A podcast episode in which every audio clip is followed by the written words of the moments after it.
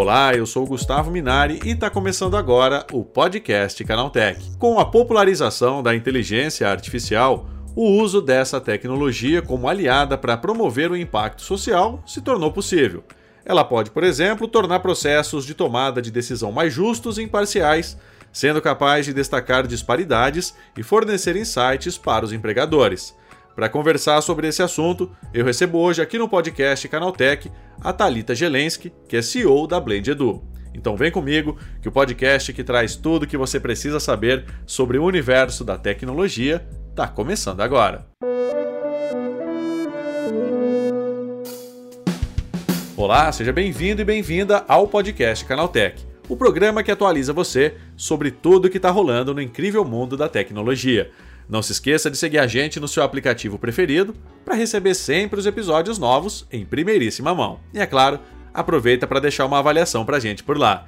Diz aí o que você está achando do podcast Canaltech. Combinado? Então, vamos ao tema de hoje.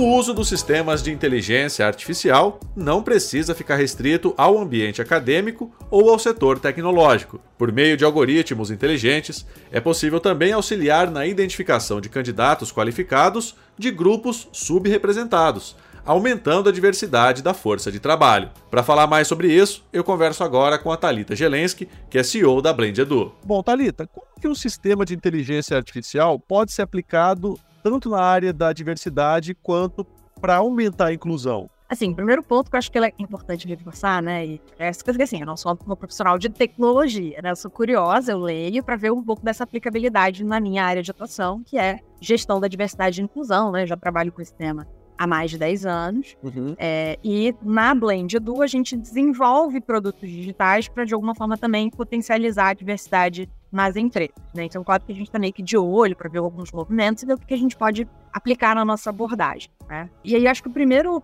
ponto, né, assim, de existe um mar de possibilidades, definitivamente, quando a gente fala de inteligência artificial, e que podem ser aplicadas, eu acho que em temáticas que envolvem RH, cultura organizacional, enfim, uma série de áreas, né, inclusive gestão da diversidade. E aí, assim, tem alguns exemplos específicos, né, que a gente vê que podem ser muito interessantes. Primeiro, eu destacaria a realização de diagnósticos de cultura, né, então, por exemplo, a Blend, ela aplica pesquisas e censos de diversidade, e a gente vê uma evolução que a inteligência inteligência artificial pode abrir essas portas de que a gente colete ali né, as informações das percepções dos colaboradores nesse exercício. E a própria inteligência artificial, a partir de alguns insumos que a gente né, alimente ali da nossa metodologia, quando a gente aplica a pesquisa, né, a gente acaba seguindo uma metodologia nossa, que inclusive ela possa fazer recomendações de ação com base no que, né, de alguma forma, você viu ali, o que a inteligência aprendeu e identificou a partir de um padrão de dados. Claro que vai ser uma recomendação, a pessoa da, da equipe né, de diversidade ainda vai ter que fazer um senso crítico, uma análise, porque às vezes funciona numa empresa, funciona em outra, né? Então, claro que tem ali um olhar de ser humano, digamos assim, para uhum. trazer isso para um contexto. Mas com certeza a gente vê uma possibilidade de evolução até do nosso produto de diagnóstico, de quase que ir criando né, um, uma certa recomendação, que pode ser direcionada pelos nossos especialistas, mas a, a própria inteligência artificial já fazer alguma recomendação de ações ou de um plano de ação possível a partir das percepções né, de diversidade que a gente coletou, por exemplo, de colaboradores. Que essa seria uma aplicação muito bacana. Segunda aplicação que eu posso trazer de exemplo, que eu acho que pode ser muito interessante também, a partir do momento que a gente tem esse dado da pesquisa censo, né, que as pessoas se autodeclaram, né, ah, como se fosse um censo do IBGE, né, você faz isso dentro da empresa. Um outro ponto muito interessante que ajuda, inclusive, em relação à compliance da empresa, é, é, você identificar se existem padrões e desvios em relação a gaps salariais. Uhum. É, então, tem indicadores né, de diferenças salariais entre homens e mulheres, entre pessoas brancas e negras, entre pessoas com deficiência e deficiência. É, então, né, a gente entende que tem também uma possibilidade muito bacana dessa análise, né, e, e meio que um monitoramento desses desvios, né, de eventualmente de, de questões salariais para pessoas que têm o mesmo cargo, o mesmo tipo de função, mesmo que normalmente as empresas chamam de grade, né, assim, então no mesmo nível, né, o mesmo nível de senioridade, então, e isso a gente tem, teve, inclusive, agora, recentemente, né, uma nova lei que está sendo aplicada até de diferenças salariais entre homens e mulheres, que vai entrar agora em vigor. Então, acho que a inteligência artificial também pode ser aplicada para, de alguma maneira, monitorar, identificar esses desvios e alertar né, para a equipe responsável, normalmente é a equipe do RH, de consideração, para que isso fique no circuito e seja utilizado para tomada de decisão de gestão de pessoas junto com a liderança né, da equipe ali direta, que é a pessoa que toma a decisão, né? Normalmente é o chefe imediato, né? A pessoa que lidera ali imediato, que toma as decisões de promoção, de aumento, né? Ajustes salariais tudo mais. Então, acho que essa é uma segunda aplicação muito interessante, mas que você precisa ter a autodeclaração da pessoa para isso acontecer, né? Eu preciso que a pessoa tenha já se autodeclarado em relação à raça, gênero, enfim a deficiência, ter deficiência ou não, por exemplo, para que eu possa depois, numa, num segundo passo, né, fazer essas outras análises, talvez mais avançadas, né, em relação ali à parte salarial. Um terceiro exemplo de, de aplicação, né, que eu acho que é bem interessante, tem a ver com o esforço que a empresa faz de atração. Então, ao longo do processo, né, eventualmente podem ser usadas algumas tecnologias e a própria inteligência artificial para você tentar mitigar os vieses que a gente chama, né, que às vezes esses preconceitos que a gente às vezes carrega na gente, né, para de alguma forma tentar fazer até recomendações, né, de candidatos, enfim, de pessoas que possam ir para uma etapa final de entrevista. Às vezes mitigando algum tipo de, poxa, todo mundo que está indo para a etapa final tem o mesmo perfil, ou tem o mesmo vende mais ou menos uma mesma informação, né? Então pode tentar, às vezes, a própria inteligência artificial pode eventualmente buscar algumas é, análises no banco para tentar fazer uma recomendação de candidatos a partir de alguns critérios de diversidade, né? Para também potencializar a diversidade além das competências que a pessoa vai ter ali, obviamente, no, no currículo. Então, acho que essa é uma aplicação também muito, muito bacana. Outro item que eu poderia trazer, numa perspectiva, né, eu falei um pouco de uma perspectiva de diagnóstico, dados, uma perspectiva de recrutamento, né, como isso pode ser aplicado, e tem uma perspectiva muito interessante interna para você fazer educação e sensibilização das pessoas sobre temas de diversidade, né? Então, Vamos pensar numa aplicação em educação. É possível, né, que a empresa, por exemplo, tenha ali conteúdos de diversidade, né, de, online, palestras, conteúdos internos, né, para que a gente chama de letramento, educação dos colaboradores em diversidade e inclusão. E é claro que tem aí um potencial ainda não tão explorado, acho que pelo RH, de recomendação de trilhas de aprendizagem que estejam em linha com um diagnóstico mais individual, né? Não seja tipo ah, a mesma trilha às vezes para todo mundo. Você consegue customizar um pouco mais a estratégia de aprendizagem, seja dentro de uma plataforma, sejam com ações que a empresa tem ali no portfólio é, da universidade corporativa dela, para direcionar a pessoa para, às vezes, alguma trilha, algum tipo de conteúdo. De repente, para aquela pessoa faz mais sentido, já uma outra pessoa tem um conhecimento mais avançado, você recomenda outro. Então, essa customização né, da aprendizagem, acho que tem um potencial muito bom também para os próximos anos, como a gente pode explorar. E na parte de aprendizagem interna, mas numa perspectiva de comunicação, é, e já tiveram até algumas empresas que já fizeram isso em Android, iPhone, em celulares, uhum. de identificar expressões que têm às vezes uma origem, enfim, eu tenho um cunho pejorativo, racista, machista, capacitista, enfim. E eventualmente ela recomendar a substituição dessas expressões, né? Então assim, ah, você falou denegrir, né? Então assim, poxa, será que ao invés de denegrir, né, você não pode e aí tem meio que uma recomendação do próprio teclado, às vezes, de, uhum. né, de celular e tal. Eu sei que a TIM já fez isso. Eu tinha um cliente nosso, eles lançaram, acho que um teclado que era, acho que, assim, né, antirracista, né, no sentido de expressões, né, é, ligados ali a questões de, de raça. É, então, fazer até recomendações de substituição de palavras, do tipo, olha, essa palavra já não é tão legal, não é tá em desuso, ela pode ter um cunho pejorativo, que tal substituir denegrir por, sei lá, né, tal palavra. Então, é, eu acho que isso também acaba sendo bem interessante, porque a gente vê muito isso no dia a dia, né? As empresas de letrando, colaboradores, gestores, ou quem trabalha com atendimento ao público, quem trabalha né, com mídia, com rede social, né? De quais palavras usar ou não usar, boas práticas aí de, de comunicação inclusiva, né? Digamos assim. Então, essas são algumas das, das possibilidades, né? Claro que a gente poderia acho que ficar aqui algumas horas, né? Tendo brainstorming sobre sobre esses caminhos possíveis, mas eu acho que são algum, algumas possibilidades bem, bem interessantes para práticas que já estão até muito consolidadas nas empresas. Esses sistemas de inteligência artificial, eles já vêm sendo usados de uma forma ou de outra, né? Lógico que a gente não tem ainda uma coisa massiva, né? Todo mundo aplicando tal, mas é, de certa forma ele já vem sendo empregado por algumas empresas. Eu não, eu vejo um pouco na parte de recrutamento e seleção.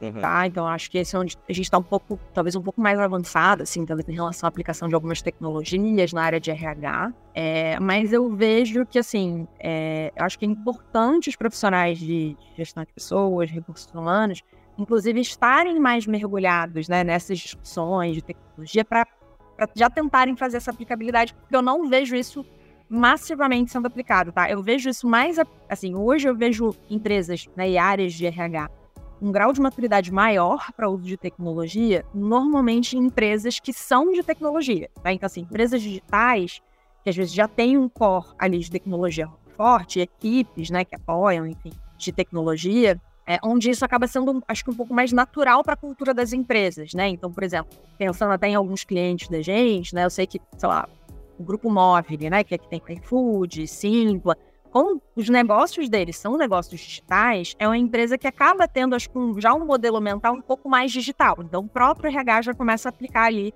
algumas ferramentas, algumas, algumas práticas. Mas quando a gente vai para outras indústrias, não necessariamente de tecnologia, eu vejo que essa curva de adesão é um pouco mais demorada. É, às vezes, a própria área de, de, tecnologia da empresa tem algumas resistências, ou tem muitas camadas e esferas de aprovação. Né? Então, qualquer novo software, qualquer nova ferramenta de tecnologia que o RH queira implementar, tem que passar por uma alçada de aprovação da TI, ou toda uma série. Tipo assim, uma, uma burocracia, às vezes, muito grande que eu acho que faz com que a curva né, de adesão dessas empresas seja um pouco mais demorada. Então, eu não tenho visto isso hoje amplamente sendo utilizado, mas as empresas que eu começo a ver de alguma forma começando a utilizar ou ter essa reflexão, entendendo essas possibilidades, são às vezes empresas de tecnologia, né? Então, assim, antes mesmo, por exemplo, do boom de inteligência artificial, chat P, né? É, eu lembro que, eu acho que foi a IBM, eu não sei se eles continuam com esse projeto ativo, mas eu lembro que a IBM, que é uma empresa de tecnologia, chegou a fazer como se fosse um bot, né, um assistente virtual de diversidade e inclusão para algumas dúvidas comuns sobre políticas, guias, materiais tal. Eles chegaram a criar como se fosse um bot para os colaboradores tirarem dúvidas frequentes, às vezes de algumas questões ali de diversidade e inclusão. Então, assim, eu acho que algumas empresas já vinham aplicando uma outra coisa, agora começam, acho que, a se atentar, a curiosidade está aguçada, mas eu ainda não vejo isso como uma prática massiva, né? Assim, e, e aí até falando numa perspectiva de quem presta serviço, se eu quiser aplicar essa tecnologia, por exemplo, na minha plataforma de recomendação de ações, né, na minha plataforma de pesquisas que a gente tem, de diagnóstico, isso também é uma coisa que não é do dia para a noite, porque a gente precisa fazer uma série de documentações, porque a empresa faz um assessment, assim, 300 perguntas, não, não, não é não é por expressão, são 300 perguntas é, sobre requisitos né, de segurança da informação, LGPD, TI. Então, assim, eu preciso garantir que todas essas documentações já estão também redondas, para que para uma grande empresa eu consiga mostrar, olha, agora eu tenho uma plataforma, tem essa funcionalidade, já está aqui a documentação aqui, né, ligada à segurança da informação, tais requisitos, etc. Então, um monte de requisito que a gente tem que mostrar que a gente está atendendo. Então, até a gente, enquanto prestadores de serviço, para oferecer isso enquanto uma solução para um dos nossos clientes, a gente também precisa passar por essa, por um fluxo, né, de aprovação e que eu entendo, é, é necessário, né, para a empresa proteger, às vezes, os dados, as informações que ela tem internamente, né. Agora, Thalita, você acha que quando a gente tira o protagonismo do ser humano, né, dessa equação, onde você vai ter aí a questão de recrutamento, a questão de agregar mais inclusão, né, de ampliar a diversidade. Uhum. E aí você atribui isso a um sistema de inteligência artificial. A, a, tendência é que você consiga melhorar, né, você consiga incluir mais pessoas, você consiga dar mais diversidade, por exemplo, né, a um quadro de funcionários, né? Como é que você avalia isso? Bom, Gustavo, eu acho que primeiro mudar um pouco, né? Assim, acho que não é dar o protagonismo para a inteligência artificial, mas usar ela como uma ferramenta de apoio. Né? Então, assim, é, mesmo para os exemplos que eu trouxe, né, por exemplo, a recomendação de ações. A gente não pode achar que aquela ação que foi recomendada, sei lá, como uma ação, é, uma prática, de repente já está consolidada no mercado, de repente vai funcionar naquela empresa, né? Precisa ter um olhar de um especialista, de um, né, de um olhar humano, de alguém que vai colocar aquela recomendação dentro de um contexto.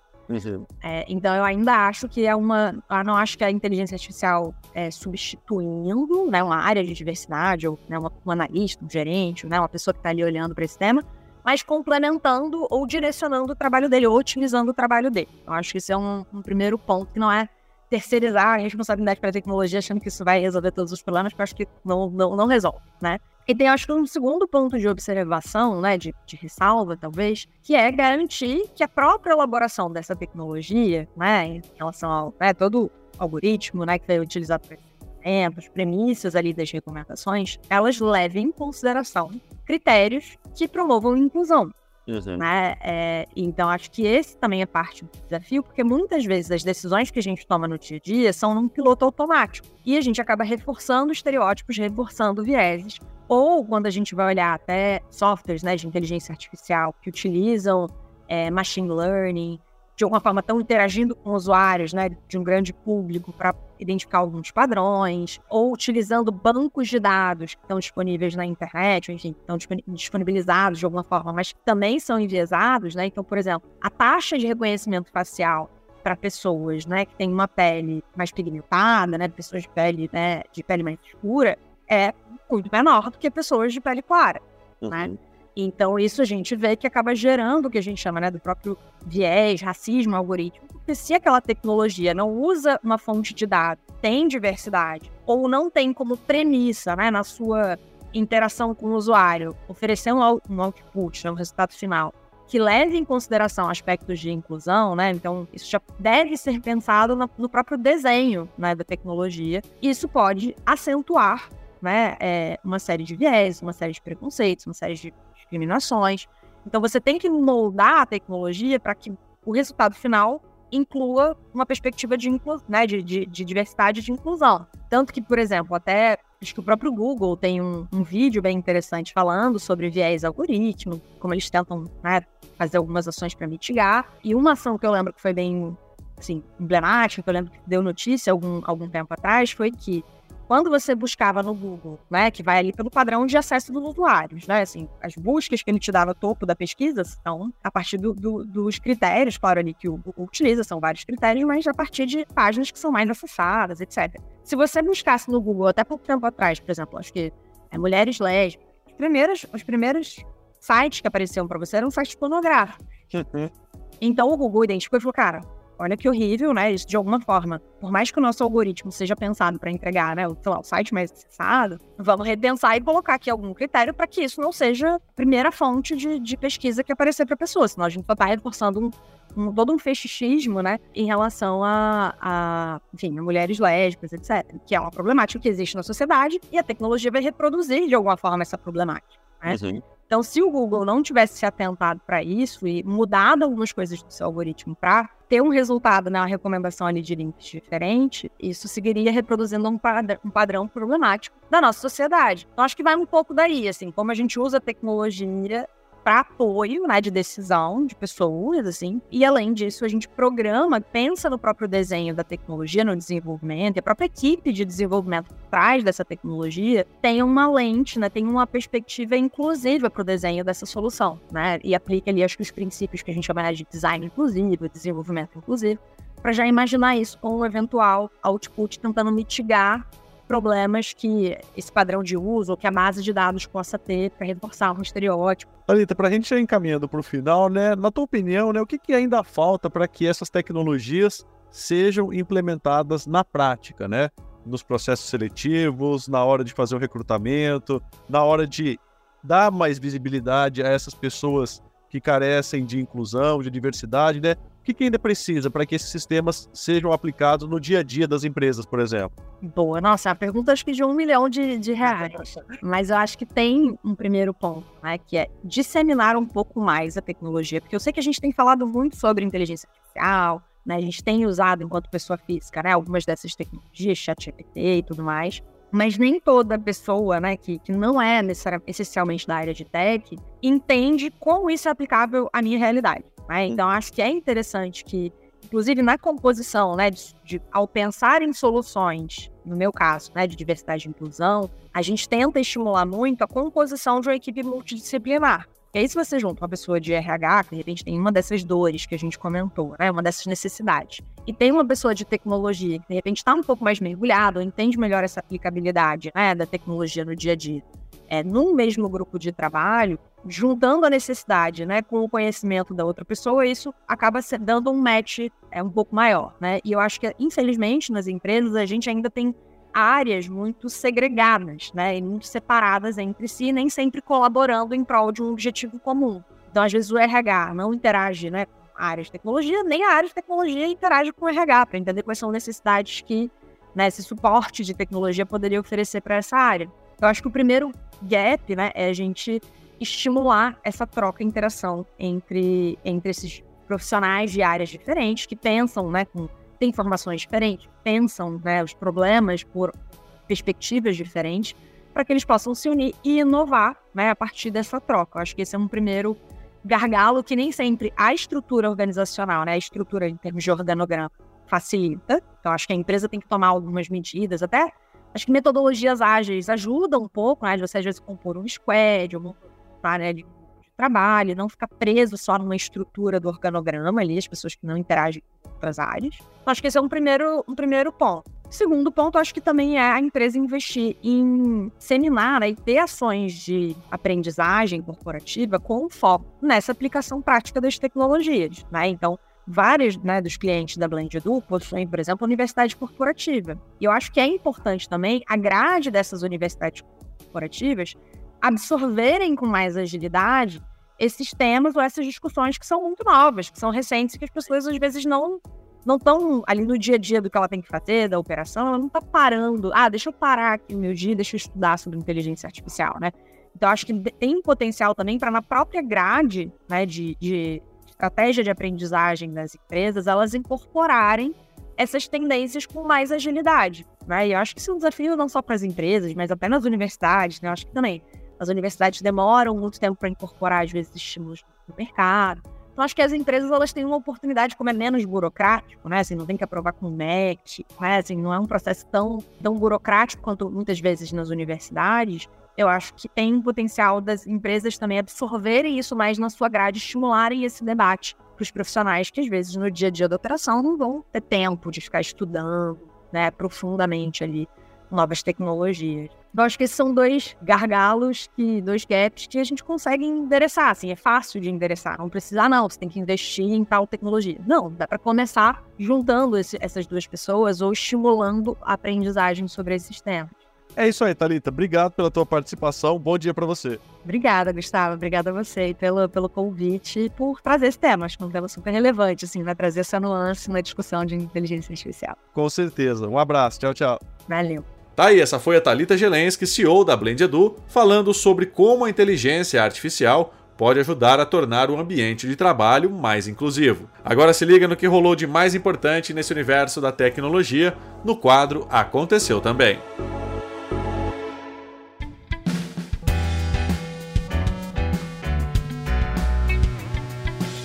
Chegou a hora de ficar antenado nos principais assuntos do dia para quem curte inovação e tecnologia. O YouTube anunciou um pacotão de novidades para os shorts e algumas delas são bem parecidas com o que já existe no TikTok. Agora a plataforma vai dar destaque para transmissões ao vivo dentro do feed dedicado para vídeos curtos e usuários podem finalmente fazer duetos uns com os outros.